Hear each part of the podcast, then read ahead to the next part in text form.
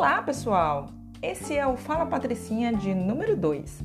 Nele, nós vamos fazer a revisão da folha de número 1. Um. Pegue a sua folha e vamos revisar.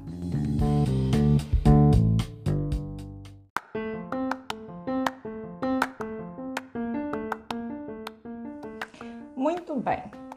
É, na folha de número 1, um, nós abordamos mais questões a respeito das variabilidades dos elementos do clima e do tempo e sobre instrumentos meteorológicos, além das camadas da atmosfera. Muito bem, é, eu vou começar pelos elementos e depois vou falar um pouco sobre clima e tempo.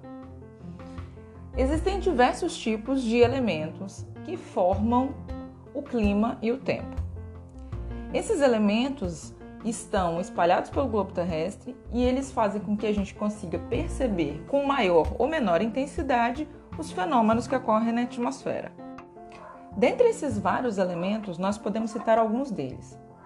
O primeiro e um dos mais importantes a serem pensados é a latitude. Latitude, como vocês devem já ter estudado alguma vez na vida de vocês, é a variação de graus que existe a partir da linha do Equador, que é uma linha imaginária. Bom, a Terra é um esferoide ou um geoide, como queira. Então ela não é um círculo perfeito, ela não é uma esfera perfeita. Então a gente faz um, uma espécie de adaptação para que a gente consiga estudar melhor. Então vamos imaginar o seguinte: suponhamos que a Terra tivesse 360 graus, ok? Para cima você tem 180 graus e para baixo você também tem mais 180 graus. Da mesma forma, quando a gente divide a Terra em dois hemisférios, leste e oeste, a gente também vai ter 180 graus para cada lado. Até aí, ok? Bom, partindo desse princípio, uma das questões que a gente precisa pensar é o seguinte: primeiro, quanto mais próximo da linha do Equador um local estiver, maior é a incidência solar que ele vai receber, considerando que essa área é mais iluminada pelo Sol. E quanto mais próximo dos polos um local tiver, mais frio ele vai ser, porque menos intensidade do sol ele vai receber. Muito bem. Então, locais com baixas latitudes, ou seja, próximas de zero, vão ser mais quentes. E locais com altas latitudes vão ser mais frios. Então, nós podemos afirmar o seguinte: a latitude é inversamente proporcional à temperatura. Isso significa que temperatura alta, latitude baixa. Temperatura baixa, latitude alta. Se você não entendeu, é só colocar uma pergunta lá na sua sala virtual. Além da latitude, a gente tem a altitude.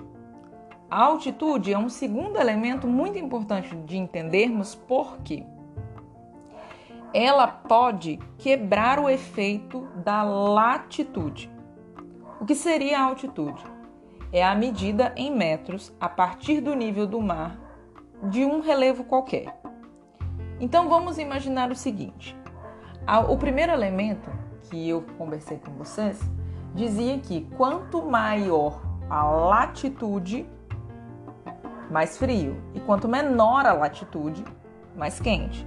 Isso significa dizer que se a gente tiver uma montanha próxima da linha do Equador, nessa montanha vai fazer frio. Isso por causa da altitude. Essa montanha precisa ser muito alta para fazer frio lá em cima. Bom, alguém pode perguntar o seguinte: tá, mas não vai estar mais próximo do Sol, então não deveria ser teoricamente mais quente? Para a gente estar tá mais próximo do Sol, meu chapa, a gente ia ter que estar tá muito, muito alto. Então, nós estamos falando de alguma coisa dentro da camada da atmosfera. Então, a gente está muito longe do Sol para poder supor a aproximação da Terra em relação ao Sol. Então, é só você imaginar o seguinte: eu tenho uma montanha muito elevada. Lá em cima vai fazer mais frio do que na parte baixa dessa montanha. Vamos pegar um exemplo, Mestre Álvaro. Se você subir o mestre Álvaro, com certeza lá em cima, se você medir a temperatura, ela vai estar bem menor do que a temperatura na base do mestre Álvaro. Isso por causa da altitude. a cada 100 metros que você sobe, diminui 1 grau Celsius na temperatura. Aí tem sempre aquela perguntinha, né? Tá, mas e se eu tiver uma montanha alta num lugar frio? Lá em cima vai fazer mais frio? Com certeza vai fazer mais frio. Próximo elemento é a pressão atmosférica. A pressão atmosférica é um elemento muitíssimo importante. Ele que vai permitir com que haja uma diferenciação entre locais que vão ter chuva ou que não vai ter chuva. Você já deve ter reparado que em alguns momentos, é, quando você está perto de um local onde vai chover, momentos antes, o tempo dá uma parada, ou seja, não venta muito ou não venta quase nada e há um aumento absurdo de temperatura. Isso é a pressão atmosférica. A pressão atmosférica funciona como se você tivesse na ponta de uma seringa sem a agulha, pressionando o seu dedo. Aquela seringa está cheia de ar e você estivesse pressionando muito forte na outra parte da seringa. Então, no lugar onde está o seu dedo é o local aonde está acontecendo a pressão atmosférica. Geralmente, as pressões atmosféricas elas são maiores nos polos e menores na linha do Equador. Por isso que a precipitação próxima da linha do Equador ela é líquida e a precipitação mais próxima dos polos geralmente ela vai ser sólida, em forma de neve ou em outras formas. Bom, o próximo elemento e extremamente importante são as correntes marítimas. A corrente marítima é uma quantidade de água muito grande que vai ter uma velocidade diferente do que o restante da água ao seu redor e que vai fazer com que animais possam entrar dentro dela e se locomoverem. E aí ela vai levar águas mais quentes para lugares mais frios ou águas mais frias para lugares mais quentes. Isso é o que explica, por exemplo, a aparição de animais dos polos próximo das praias do Rio de Janeiro do Espírito Santo, como acontece, por exemplo, de vez em quando de aparecer um leão marinho, um pinguim. Então, esses não são animais endêmicos da região sudeste, por exemplo, do Brasil. Eles não são animais nem do Brasil, por exemplo. Então, por que, que esses animais aparecem? Eles vêm na corrente. Se você já assistiu alguma vez procurando Nemo, é, com certeza você deve se lembrar que tem uma, uma tartaruga que leva os animais e principalmente o pai do Nemo, né? À procura, quando ele estava à procura do filho, e ele leva o, os animais e ele entra na corrente australiana. Aí você se pergunta, tá, mas o que, que faz aquele tipo de coisa acontecer? A primeira delas é o tipo de salinidade. Águas localizadas mais próximas da linha do Equador são mais salgadas. Águas localizadas mais próximas dos polos são menos salgadas. Aí você se pergunta, tá, mas como que você sabe disso? Por uma razão muitíssimo simples e por dedução lógica.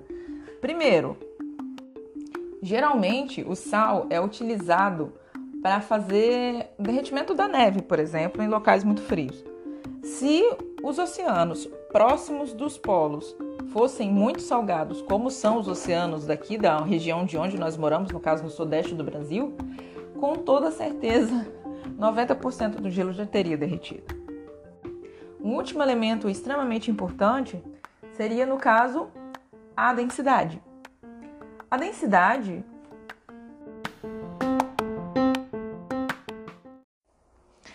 A densidade é a quantidade de material existente dentro da água dividido pela quantidade total de água. Como a gente já tinha conversado antes, próximo da linha do Equador, nós vamos ter mais sal. Então a gente tem mais material dentro da água do que na região dos polos. Então quer dizer que a água próximo da linha do Equador ela é mais densa, ou seja, ela é mais pesada do que a água próxima dos polos. É por isso que você tem mais facilidade de boiar, por exemplo, na praia, do que se você for tentar fazer esse mesmo procedimento numa piscina. Então, para uma pessoa aprender a nadar, por exemplo, é mais fácil que ela aprenda a nadar na piscina, mas para ela aprender a boiar, é melhor que ela aprenda a boiar no mar. Além desses elementos, tem alguns outros importantes e interessantes que a gente já viu na revisão anterior. Um deles é a vegetação. A vegetação é extremamente importante, ou como barreira para o vento não carregar uma areia de um lado para o outro, ou para servir como barreira para o vento, para o vento não chegar um vento muito frio, ou até mesmo para barrar a neve, por exemplo. A forma do cone da árvore conífera é justamente para evitar com que o gelo chegue no chão. É, se você para para analisar, as casas que são de locais mais frios, geralmente elas têm esse telhado em formato de cone, parecendo chalé, justamente para fazer com que a neve bata no telhado e escorra para as laterais, que é o mesmo procedimento que acontece com as árvores. Além disso, a gente tem o relevo, que são os altos e baixos de uma paisagem. Quanto mais elevado for o relevo, a gente vai ter locais mais frios. Quanto mais baixos os relevos, a gente vai ter locais mais quentes. Isso se a gente estiver falando de locais próximos da linha do Equador. Tem a maritimidade e continentalidade. Maritimidade é a influência do mar. Te, vou te dar um exemplo muito simples. Se você estiver aqui no Espírito Santo próximo da região de Jacaraípe, num dia de verão muito quente, e não tiver nenhum tipo de massa de ar funcionando sobre o Brasil e tiver mais ou menos a mesma temperatura aqui e no interior de Minas Gerais, com certeza no interior de Minas Gerais vai estar fazendo muito mais calor do que aqui no Espírito Santo. Isso porque a gente recebe influência do mar. Então o mar, ele traz um pouco de umidade por conta da água. Então essa umidade faz com que a gente tenha a sensação de que a temperatura está mais baixa. Não que ela esteja, mas é a sensação térmica. Ao contrário da sensação próxima do mar, a continentalidade tem a ver com aquilo que é seco. Então, por exemplo, Vamos continuar falando do, do estado de Minas Gerais. O interior do estado de Minas Gerais vai sentir mais calor, por exemplo, durante o, o verão. Mas durante o período do inverno, eles sentem muito mais frio do que um local localizado na mesma latitude daqui do Espírito Santo. Isso porque eles não recebem influência do mar. Então o frio deles é um frio mais seco. Esse frio mais seco, a gente tem a sensação térmica de que a temperatura é mais baixa, né? Por isso que aqui no Espírito Santo, quando a gente tem uma temperatura muito baixa, é uma temperatura de 17, 16 graus, isso próximo das praias, né? Óbvio que na região de montanha vai ser muitíssimo menor.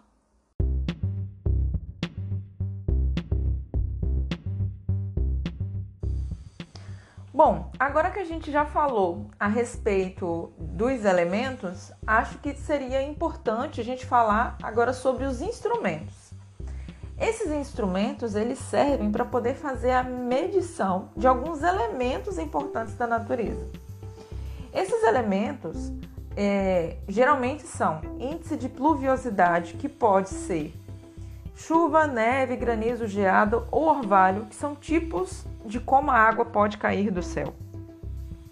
Pode medir a intensidade do vento, pode medir, ah, fazer, né, no caso, uma previsibilidade de quantos milímetros de chuva vão cair nos próximos 3, 4, 15 dias. Ou também podem medir a intensidade do sol. Isso vai ajudar, por exemplo, planta, pessoas que estão plantando. Né? Então, as plantações, existem determinados tipos de plantação que elas vão precisar de sombra, que são folhagens um pouco mais delicadas. Então, para o agricultor, isso é muito bom. Para quem mora na zona urbana, isso não tem importância nenhuma? Óbvio que tem. Então, áreas que costumam alagar, geralmente a Defesa Civil utiliza-se desses instrumentos para poder fazer a medição e aí avisar populações que moram em regiões de risco, por exemplo, e fazer com que essas populações saiam desse local antes que aconteça um desastre. Dentre os vários instrumentos que existem É, acho que alguns são muito importantes da gente citar. Acho que o primeiro de todos e mais importante são os GPS. O GPS é Sistema de Posicionamento Global. A sigla está ao contrário porque é em inglês. O GPS ele vai auxiliar porque ele geralmente está associado ao telefone celular.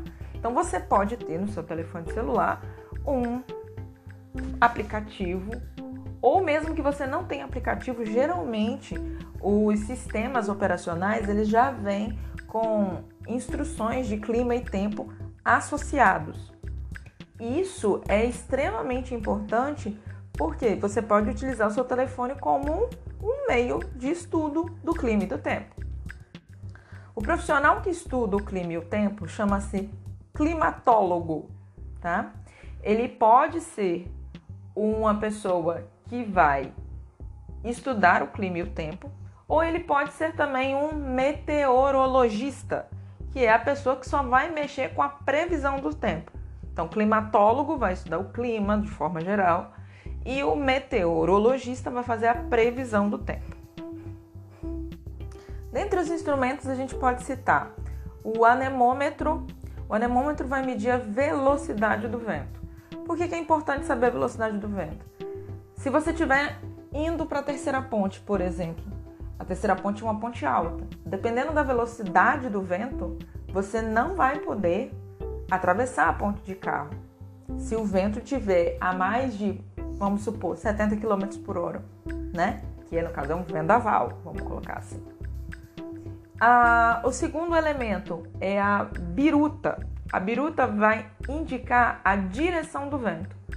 Como a gente pensa na direção, a gente está imaginando para onde, por exemplo, uma onda está indo. Então, você consegue visualizar isso mais claramente quando você está no mar. As ondas elas vêm da direção do mar para a costa. Só que quando você tem um vento muito forte indo na direção, por exemplo, norte e sul em Jacaraípe, você consegue perceber que há uma modificação nas ondas. Então a biruta serve para isso. Inclusive os surfistas utilizam a biruta para saber qual é o melhor dia para eles conseguirem surfar. O próximo elemento é o básico, termômetros de mínima e de máxima. Termômetro de mínima vai medir a mínima temperatura que vai fazer naquele dia e termômetros de máxima vão medir a máxima temperatura. Essa variação a gente chama de amplitude térmica. Amplitude térmica, então, é a variação entre a mínima e a máxima temperatura que faz em um dia.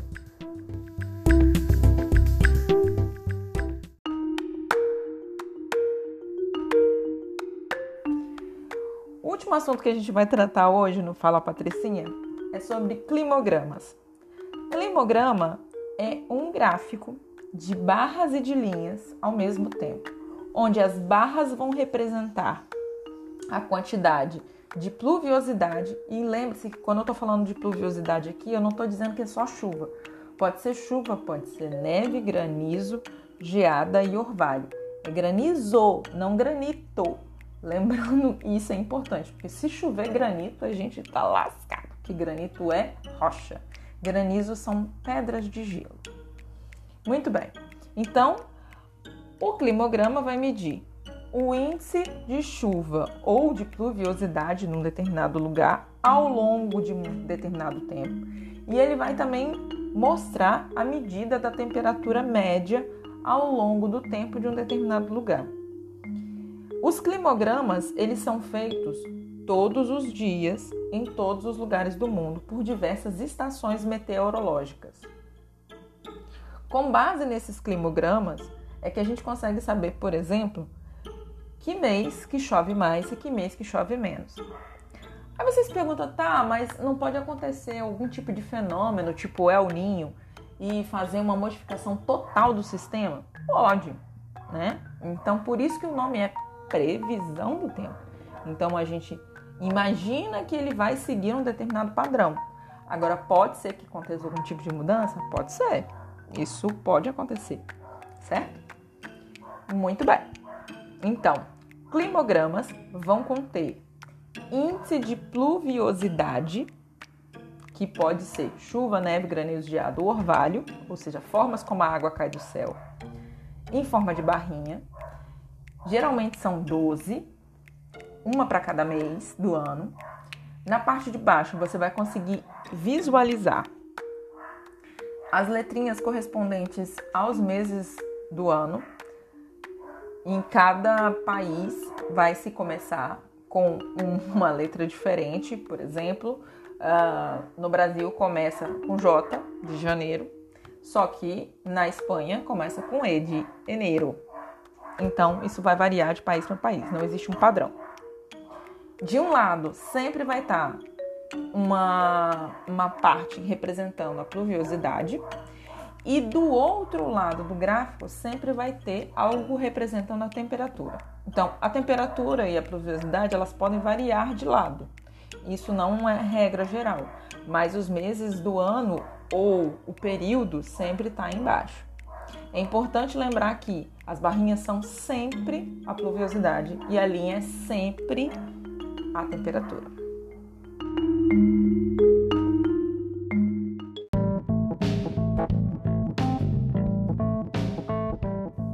É isso aí, minha galera. Chegamos ao final de mais um Fala Patricinha. Hoje revisamos a folha de número 1.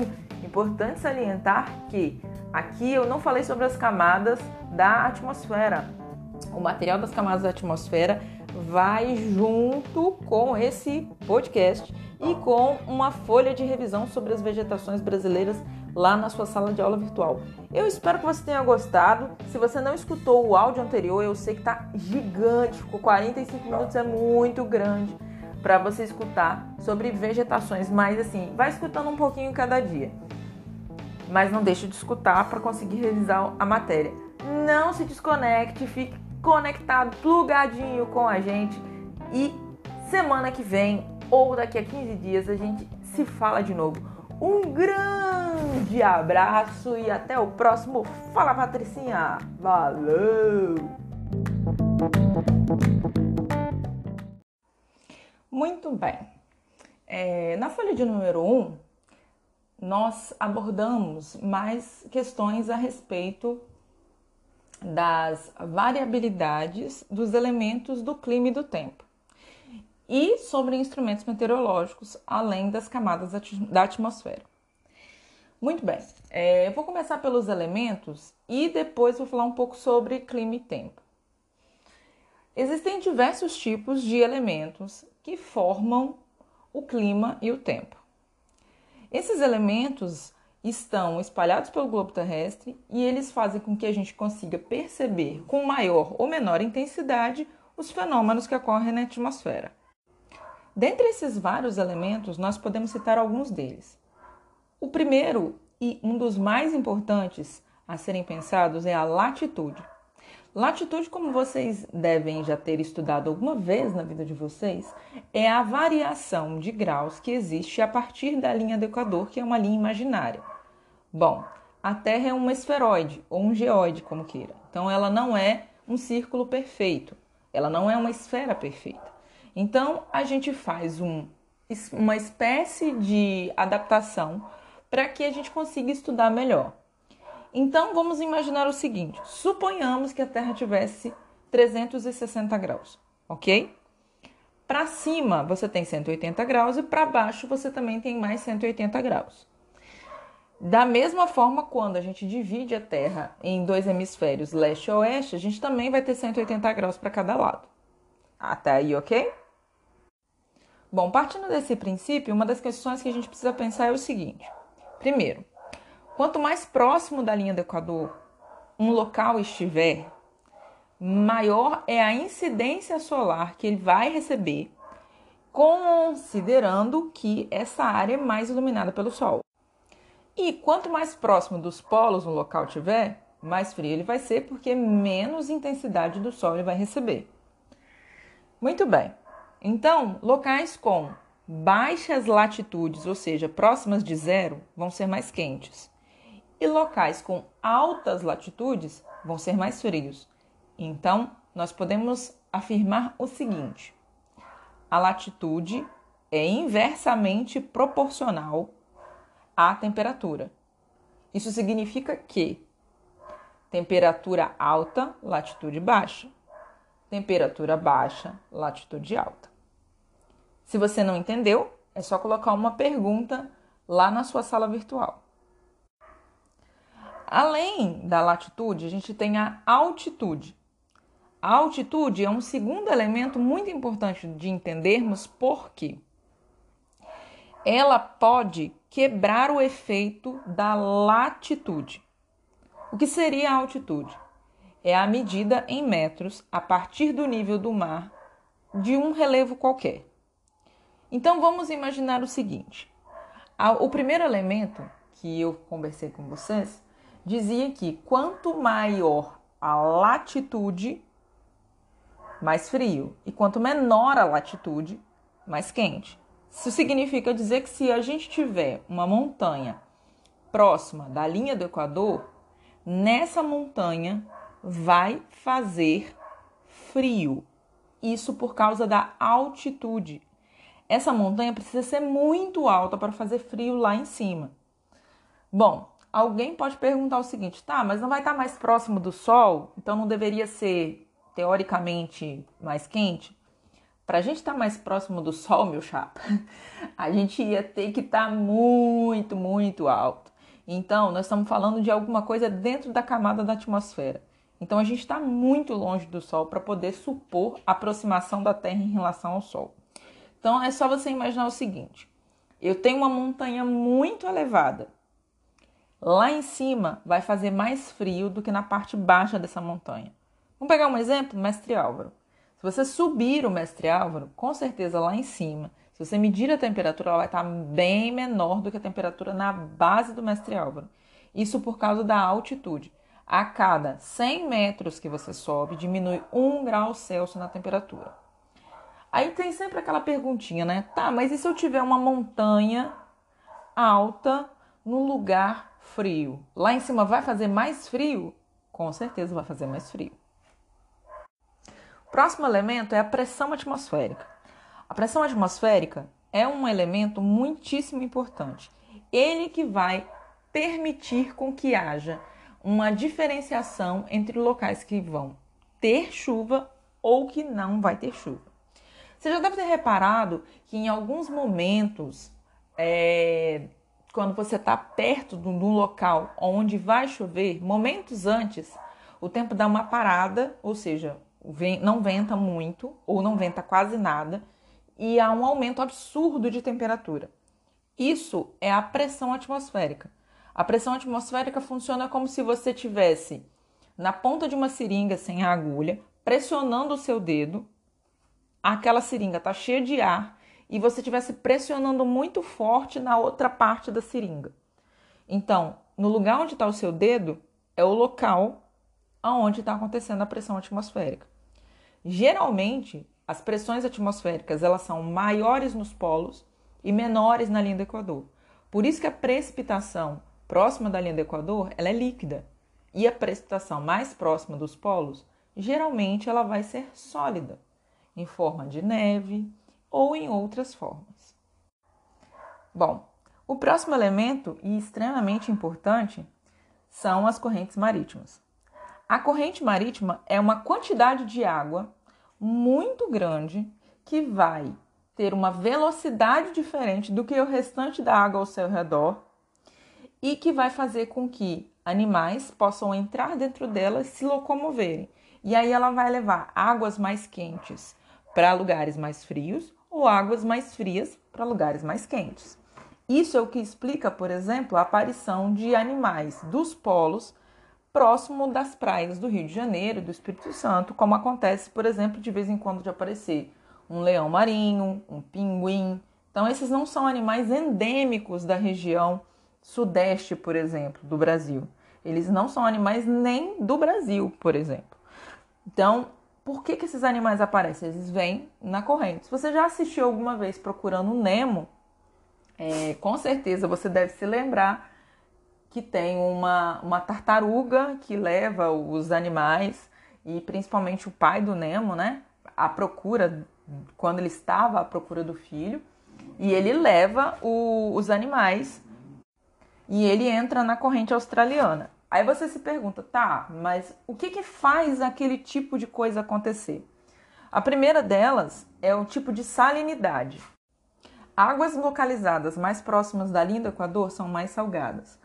Águas localizadas mais próximas dos polos são menos salgadas. Aí você se pergunta, tá, mas como que você sabe disso?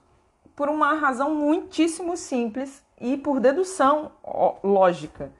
Primeiro, geralmente o sal é utilizado para fazer derretimento da neve, por exemplo, em locais muito frios. Se os oceanos próximos dos polos fossem muito salgados, como são os oceanos daqui da região de onde nós moramos, no caso no sudeste do Brasil, com toda certeza 90% do gelo já teria derretido. Um último elemento extremamente importante seria, no caso, a densidade. A densidade